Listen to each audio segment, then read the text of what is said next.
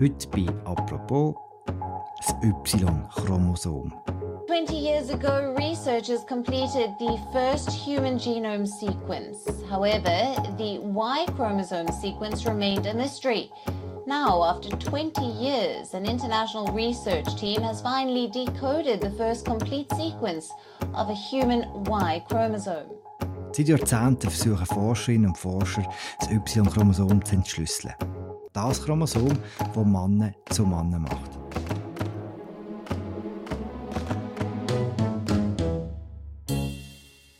Jetzt ist es gelungen. Warum ist das so schwierig gewesen? Und was lernen wir aus dieser Entschlüsselung?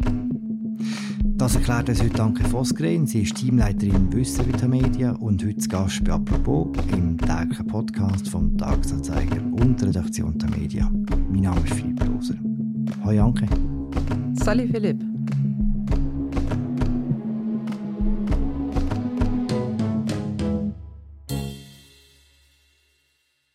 Anke, zuerst einen kurzen Crashkurs. Was machen Chromosomen genau und wo sind die? Fangen wir mal an, vielleicht mit dem Namen. Also im Chromosom, da steckt das Wort Farbe. Und deswegen wird es so benannt, weil im 19. Jahrhundert, da haben Forscher, die in die Zellen geschaut haben, haben im Zellkern anfärbbare Strukturen gefunden. Und die haben sie dann Chromosomen genannt. Und erst später hat man herausgefunden, dass es sich dabei um unser Erbgut handelt, also um die DNA, die sämtliche unserer genetischen Informationen speichert. Mhm. Und die Chromosomen sieht man aber nicht immer, sondern nur kurz bevor sich die Zelle teilt. Also Chromosomen sind ja wirklich diese x-förmigen Strukturen und da ist es so, dass sich in den Chromosomen, die verpacken quasi die DNA, die ist da so aufgespult, damit sie sich dann bei der Zellteilung besser auf die Tochterzellen verteilen kann. Normalerweise liegt unsere DNA nämlich im Zellkern eher als Fäden vor. Also das muss man sich so vorstellen, wenn man diese Fäden alle aneinander hängen würde und schön lang ausstrecken würde, dann wären sie zwei Meter lang. Das ist unsere gesamte Erbinformation zwei Meter lang verknäult im Zellkern. Der Zellkern, das ist eine winzige Struktur. Also wenn man davon ausgeht, bei äh, den Körperzellen, die größte Körperzelle, die wir haben, das ist die Eizelle. Die ist so groß wie der Punkt am Ende eines Satzes. Und der Zellkern selber, der ist mini klein, also fünf bis zehn Mikrometer groß, das sind Tausendstel Millimeter. Und da hm. muss man sich vorstellen, dass da diese DNA-Fäden enthalten sind und wenn sie verteilt werden, sind sie schön aufgespult als Chromosom. Okay, und wie viel von diesen Chromosomen haben wir insgesamt? Ähm, wir Menschen haben insgesamt 46 Chromosomen, wobei 22 Chromosome als gleiche Paare vorkommen. Also die sind durchnummeriert von Chromosom 1 bis Chromosom 22. Ein Glück keine Namen, die man noch extra lernen muss oder so. Ähm, und ähm, diese 22 Chromosomen, da ist jeweils eins vom Vater und eins von der Mutter. Also das macht dann 44 Chromosomen. Und dann kommen noch die beiden Geschlechtschromosomen dazu. Das ist das X-Chromosom und das Y-Chromosom. Und das Y-Chromosom kommt vom Vater und wird jeweils an den Sohn vererbt. Und über das reden wir ja jetzt. Hm. Genau. Ich habe immer gedacht, dass man das menschliche Genom erst schon lange entschlüsselt hat. Doch das hat gar nicht gestimmt. Ja, es hat insofern gestimmt. Also eben, wenn man sich mal zurückerinnert, das war ja im Jahr 2000, da gab es eine Riesensause, das menschliche Genom ist entschlüsselt. Da war Bill Clinton noch Präsident der USA, da haben zwei Forschergruppen das vorgestellt und was sie vorgestellt haben, das war im Prinzip ein ein Entwurf. Das war so das erste Mal, dass man sagen konnte, was ist eigentlich bei uns im Genom los, was liegt auf der DNA. Und da hatte man von unserem Erbgut, das sind 3,2 Milliarden Basenpaare. Das war schon eine Riesenleistung, die da entschlüsselt wurden. Basenpaare, das sind die Bausteine der DNA. Das kann man sich auch einfach wie als Buchstaben vorstellen. Also man sagt ja auch, also im Buch haben wir ja Informationen enthalten, also Wörter, Texte, Sätze. Und das ist in der DNA ganz ähnlich. Die Bausteine, da gibt es nur vier, A, C, G, T, die man als Buchstaben nimmt. Die wiederholen sich aber immer und die liefern uns die Information. Und in unserer gesamten DNA, also die dort entschlüsselt wurde oder die wir jetzt kennen, da sind 20.000 Gene enthalten. Das heißt, nicht alle DNA-Strukturen, die es gibt, kodieren wirklich und äh, liefern die Informationen. Aber die Gene sind diejenigen, die die Anweisung geben, also wie unser Körper aussieht, zum Beispiel, wie groß wir werden, welche Haarfarbe wir haben. Hängt auch noch von anderen Funktionen ab, aber es ist auch vieles sehr genetisch gesteuert oder wie unser Stoffwechsel funktioniert. Und was man geliefert hat damals vor über 20 Jahren, das war ein Entwurf und jetzt seitdem wird immer daran gearbeitet, das immer genauer noch die Feinarbeit zu machen. Mhm. Wenn wir jetzt sagen, dass das Y-Chromosom entschlüsselt ist, das männliche Geschlechtschromosom, von dem wir jetzt reden, das hat übrigens 60 Millionen Bausteine. Und die Hälfte davon, mehr als 30 Millionen, war zuvor unbekannt. Mhm. Und das ist einfach ein bisschen kompliziert. Und warum ist das denn gerade beim Y-Chromosom so lang gegangen? Ist das besonders kompliziert gewesen? Also das Y-Chromosom ist nämlich ein sehr spezielles Chromosom. Das ist wirklich sehr kompliziert geworden. Das ist speziell, das ist sehr komplex und äh, geradezu chaotisch. Also weil manche Abschnitte auf diesem Y-Chromosom, also in diese Buchstaben, wenn man die sich angeschaut hat, sind zum Teil Palindrome. Also ein Palindrom, das heißt, sie lassen sich von vorne nach hinten genauso lesen wie von hinten nach vorne. Das kennt man von diesen Namen Anna oder Otto. Was ich auch gerne mag, es gibt einen ganzen Satz, den man von vorne bis hinten lesen kann, also vielleicht mehrere. Mein Lieblingssatz macht keinen Sinn, aber den ich kenne, der heißt Tunk nie ein Knie ein Knut. Einfach mal probieren, aufschreiben, von vorne lesen, von hinten lesen. Und das finde ich lustig. Und wenn man sich aber das überlegt, für Forschende ist es insofern schwierig. Es kommt noch was dazu. Also das eine sind diese Palindromsequenzen. Dann gibt es auch noch bei Y-Chromosom viele Abschnitte, die haben so eine sogenannte Satelliten-DNA-Struktur. Und das sind Sequenzen, die keine Gene kodieren, also wo keine wichtigen Informationen drauf liegen. Und die bestehen aus sich wiederholenden Buchstaben. Und wenn man jetzt, also das ist beides zusammengenommen, ist wie ein Albtraum für alle Sequenzierer. Also die Sequenziermethoden bisher, wo man auch die ersten Sequenzierungen gemacht haben, die sind so gewesen, dass man das gesamte Erbgut aufteilt und die einzelnen Stückchen, die einzelnen Schnipsel, die hat man sequenziert, aber immer so, dass sie sich überlappen und danach hat man sie wie zusammengesetzt. Mhm. Wenn man jetzt aber Sequenzen hat, die sich immer wiederholen, dann ist das mit dem Überlappen extrem schwierig und wenn sie dann vorwärts und rückwärts, das war also völlig chaotisch und das war das große Problem beim Y-Chromosom.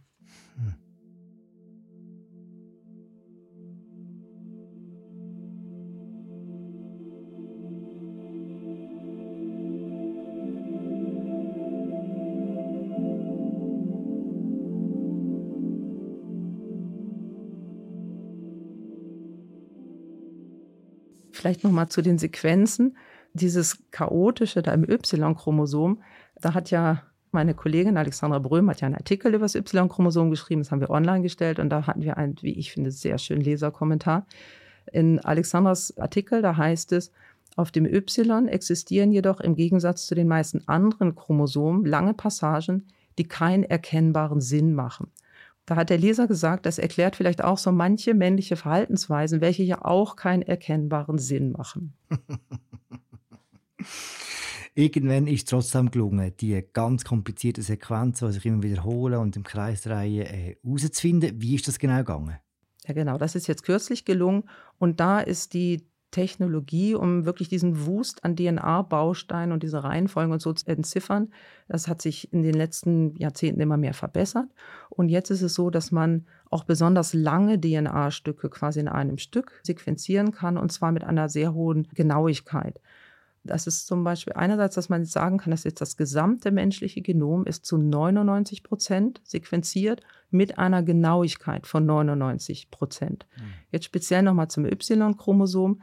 Da haben die Forscherteams, habe ich jetzt schön erzählt, von den äh, Palindromen und von den Satelliten-DNAs und so. Und da denkt man, die haben ja gar keinen Sinn. Aber man hat außerdem nicht nur diese merkwürdigen Sequenzen gefunden und entschlüsseln können, sondern auch 41 Gene nochmal gefunden. Auf dem Y-Chromosom in dem Fall? Auf dem Y-Chromosom, mhm. genau. Also wir reden über das Y-Chromosom. Was ist genau der Zweck von dem? Ja, das Y-Chromosom, das bestimmt das menschliche Geschlecht, und zwar in allen Säugetieren.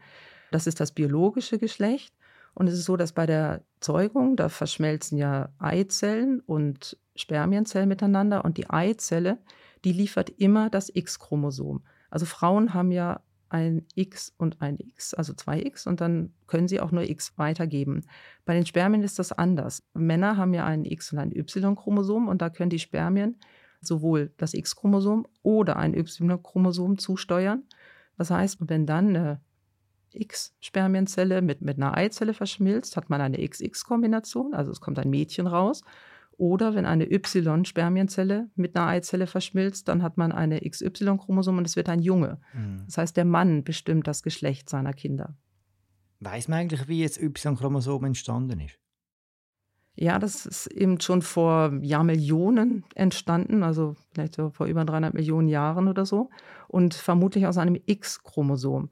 Es wird angenommen, dass das Y-Chromosom im Laufe seiner Evolution immer mehr Gene verloren hat, außer denjenigen, die ganz speziell wichtig sind für die Ausprägung des männlichen Geschlechts. Deshalb sieht das Y-Chromosom auch im Vergleich zum X-Chromosom ja geradezu ein bisschen mickrig aus. Es ist auch nur ein Drittel so groß wie das X-Chromosom. Du hast den Text erwähnt von Alexandra. Sie hat auch geschrieben, dass anders als es in manchen religiösen Schöpfungsgeschichten erzählt wird, ist bei den Säugetieren einschließlich des Menschen die Frau das Standardmodell. Was heißt das genau? Ja, das ist so. Das wird den Männern vielleicht nicht so ganz passen, aber eben, was ich erzählt habe von der Geschichte, ist es ja einmal so, dass das Y-Chromosom eben aus dem X entstanden ist. Das ist aber jetzt schon, habe ich ja gesagt, hunderte von Millionen Jahre her. Aber es ist wirklich immer noch so, dass in der Entwicklung, auch in der menschlichen Embryonalentwicklung, ist der Bauplan zunächst so angelegt, dass ein Mädchen entsteht. Also im Mutterleib wird zwischen der siebten und zwölften Woche das Geschlecht bestimmt. Und wenn in dieser Zeit keine oder zu wenig männliche Geschlechtshormone gebildet werden, dann entwickelt sich ein Mädchen. Also zur Frau wird man quasi automatisch. Der Weg zum Mann, dass etwa die Klitoris sich in einen Penis entwickelt, ist komplizierter und damit auch anfälliger für Störungen. So ist auch zu erklären, dass, wenn etwas in dieser Geschlechtsentwicklung falsch läuft, dass Menschen mit einem XY-Chromosomsatz, die ja eigentlich jung wären, eher dann das Aussehen von Mädchen bekommen. Dass hingegen jemand mit XX-Chromosom, also eigentlich ein Mädchen, zu einem Jungen wird, kommt auch vor, aber ist extrem selten. Was man jetzt auch herausgefunden hat bei der Entschlüsselung, ist, dass der Unterschied zwischen den einzelnen Y-Chromosomen recht groß sind, glaube oder? Ja, das hat ein anderes Forscherteam oder mehrere andere Forscherteams herausgefunden. Das ist eigentlich sehr interessant. Das Y-Chromosom von zwei gesunden Männern, wenn man die miteinander vergleicht, das kann wirklich sehr unterschiedlich aussehen. Da ist es zum Beispiel so, dass wenn das bei dem einen ein einziges Gen 40 Mal vorkommt und bei einem anderen 19 Mal vorkommt. Mhm. Und hinzu kommt, dass das Y-Chromosom sich von allen Chromosomen, die wir haben, haben wir ja gerade gesagt, dass das eben 22-paarige sind, dass sich das Y in der Evolution am allerschnellsten verändert hat. Das ist jetzt aber auch so eine Chance für Forschende, also die die Abstammung des Menschen erforschen. Da kann man ja wirklich dann über das Y-Chromosom die gesamte väterliche Linie auf Generationen und auch wirklich auf Jahrtausende zurückverfolgen. Wenn man ganz alte DNA erforscht.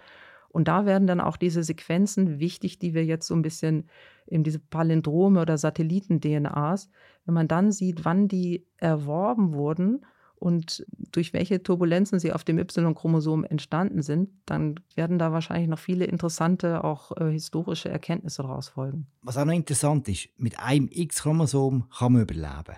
Warum kann man nicht überleben, wenn man nur ein Y-Chromosom hat? Ja, wir sind jetzt bei den Fällen, die speziell sind. Also sonst, wir haben ja die ganze Zeit, also normal ist ja XX-Chromosom Mädchen, XY-Chromosom Jungs. Und es kommt aber in der Entwicklung öfter mal vor, dass das nicht so ist. Und offenbar also wenn zum Beispiel ein Kind, ein Embryo, nur ein Y-Chromosom bekommen würde durch die falsche Verteilung, dann ist es nicht lebensfähig. Es gibt keine Menschen, die nur ein Y-Chromosom haben. Also offenbar ist in der Evolution nach und nach ist ja dieses Y-Chromosom kleiner geworden und es scheint nicht mehr ausreichend zu sein, dass es reicht, um einen lebensfähigen, gesunden Menschen zu dienen. Im Vergleich zu den X-Chromosomen, die haben alle nötigen Informationen. Es gibt so, das heißt dann Chromosomanomalien, wenn die Verteilung nicht richtig läuft. Äh, bei den Geschlechtschromosomen, da gibt es verschiedene Menschen, die dann geboren werden. Da gibt es Kinder, die dann aber überleben können. Und da gibt es diese X0-Kombination. Das sind äh, Mädchen, die nur ein X-Chromosom haben, das heißt das Turner-Syndrom. Und die Mädchen sind in der Regel kleinwüchsig, haben Lernbehinderung und gehen nicht in die Pubertät über. Das ist selten, eine von 2500 ähm, Geburten, da kommt das vor. Es gibt auch XXY, also das sind dann ein X-Chromosom ist dann überzählig dann quasi, das sind Jungs, also weil das Y-Chromosom dann mit äh, beteiligt ist. Hm. Das sogenannte Klinefelter-Syndrom. Und das wird oft erst während der Pubertät dann diagnostiziert. Die Jungen, die können dann unfruchtbar sein, Lernschwierigkeiten haben. Und da gibt es verschiedene von diesen Chromosomenanomalien und darüber kann man dann auch lernen, welche Funktion eigentlich dann das X und das Y haben. Du hast vorhin schon ein bisschen angedeutet, was man alles kann lernen aus dieser Entschlüsselung. Man kann väterliche Generationenabfolgen erforschen. Was lernt man sonst noch aus dieser Entschlüsselung? Was sind mögliche Forschungsfelder? Also was jetzt erstmal bei dieser Entschlüsselung wirklich sehr, sehr wichtig ist, also wir reden ja auch von einem sogenannten Referenzgenom. Also Genom ist ja das gesamte menschliche Erbgut, was in dem Jahr 2000 erstmals entschlüsselt wurde. Und das beruhte aber quasi nur auf einen einzigen Menschen. Und jetzt ist es so, die Menschen sind ja doch, also wir sind ja recht vielfältig und unterschiedlich. Und dann sagt man, wer ist denn die Referenz? Wer ist denn der einzige Mensch, mit dem wir auch uns vergleichen? Also man will ja auch durch diese Genomsequenzierung über Krankheiten Bescheid wissen. Und sagt aber, es gibt ja eine große Vielfalt. Und jetzt ist wirklich Anfang dieses Jahres oder so, da ist ein Pangenom vorgestellt worden. Pangenom heißt, da sind die Gensequenzen von also bisher 47 Individuen angeschaut worden und alle zusammen gelten jetzt als Referenzgenom. Und das Wichtige ist, die 47 äh, Individuen kommen aus verschiedenen genetischen Hintergründen. Also das wurde jetzt alles berücksichtigt. Und bei diesen Referenzen, da konnte bisher das Y-Chromosom nicht berücksichtigt werden, weil das eben nicht entschlüsselt war. Und die Hälfte der Gensequenz von dem Y-Chromosom war ja bisher unbekannt. Und das hat man jetzt. Also von daher ist es einmal wichtig für dieses Referenzgenom. Und dann kann aber auch, also jetzt auch, wenn man jetzt nur das Y-Chromosom nochmal anschaut, das kann auch Aufschlüsse darüber geben. Jetzt kann man nochmal genauer schauen, eben diese 41 Gene, die man da jetzt auch dort gefunden hat. Warum sind die eigentlich wichtig? Und da geht es dann auch wirklich um Krankheiten, die vielleicht Männer mehr betreffen als Frauen oder um Fruchtbarkeit von Männern dann auch oder Unfruchtbarkeit natürlich eher. Offenbar können Männer ihr Y-Chromosom im Alter verlieren. Ist das schlimm? Ja, das kann tatsächlich vorkommen. Das hatte mich auch überrascht. Das ist sogar ähm, recht häufig, wenn man da mal schaut. Das kann vorkommen, dass Männer das Y-Chromosom in Blutstammzellen verlieren. Das heißt, dann bilden sie Blutzellen danach und wo einige das Y-Chromosom besitzen, andere aber nicht. Das nennt sich dann ein Mosaik aus Blutstammzellen. Und das scheint wirklich bei 40 Prozent der 70-jährigen Männer nachzuweisen sein. Und mit dem Alter nimmt es zu bei Männern dass äh, dieses Phänomen dann häufiger wird und auch bei Rauchern ist es häufiger zu finden. Hm. Und ähm, Forschende, die vermuten da einen Zusammenhang mit zahlreichen Krankheiten wie äh, Herz-Kreislauf-Leiden, sogar Alzheimer oder verschiedene Krebserkrankungen. da scheint es zum Beispiel so zu sein, dass die, die Gene, die auf dem Y-Chromosom sind, dass die vielleicht wichtig dafür sind, zum Beispiel eine aggressive Form von Blasenkrebs zu verhindern. Und wenn dieses Y-Chromosom nicht da ist, dann kann das bei diesen Männern auftreten. Mhm. Das sind jetzt aber eine Sache, die man einfach noch wirklich genau untersuchen bevor man dann so Aussagen macht, oder?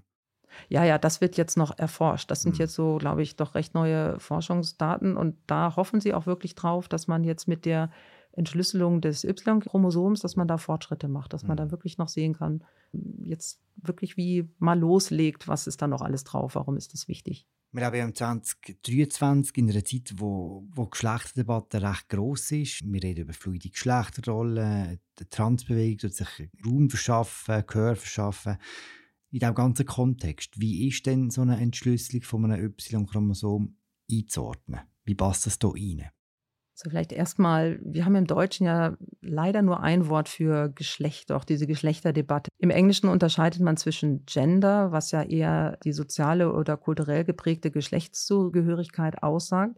Die kann ja durchaus fluide sein oder sich auch ändern im Laufe des Lebens. Und dann gibt es im Englischen Sex, das ist das biologische Geschlecht. Aber auch das biologische Geschlecht, wenn man mal genau hinschaut, ist jetzt nicht so eindeutig. Die Norm, haben wir drüber gesprochen, ist XX weiblich, XY männlich. Und es gibt aber eben auch da, und das wird aber als Abnormalie bezeichnet, also sehr selten, in seltenen Fällen, haben wir ja gerade drüber gesprochen, kann es also auch Fehlentwicklungen geben, entweder wenn die Chromosomen anders verteilt wird. Es gibt aber auch die Möglichkeit, eine Chromosomenveränderung ist ein Rieseneinschnitt, da liegen ja unglaublich viele Gene auch drauf und so.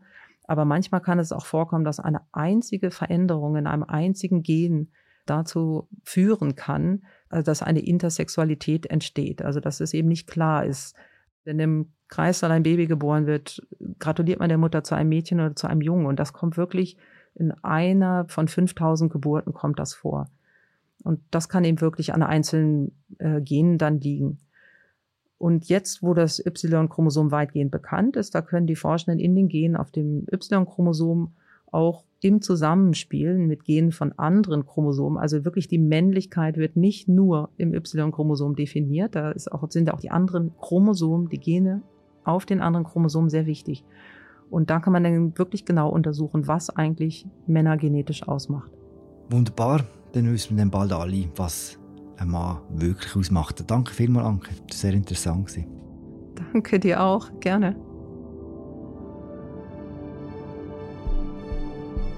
Das war sie, unsere Folge zum Y-Chromosom. Und das war es mit dieser Woche von «Apropos». Danke, dass ihr zugelassen habt. Die Sendung wird moderiert von der Mirja Gabatur und von mir, Philipp Loser. Produziert werden wir von Tobias Holz und Laura Bachmann. Wir hören uns am Montag wieder. Schönes Wochenende. Ciao zusammen.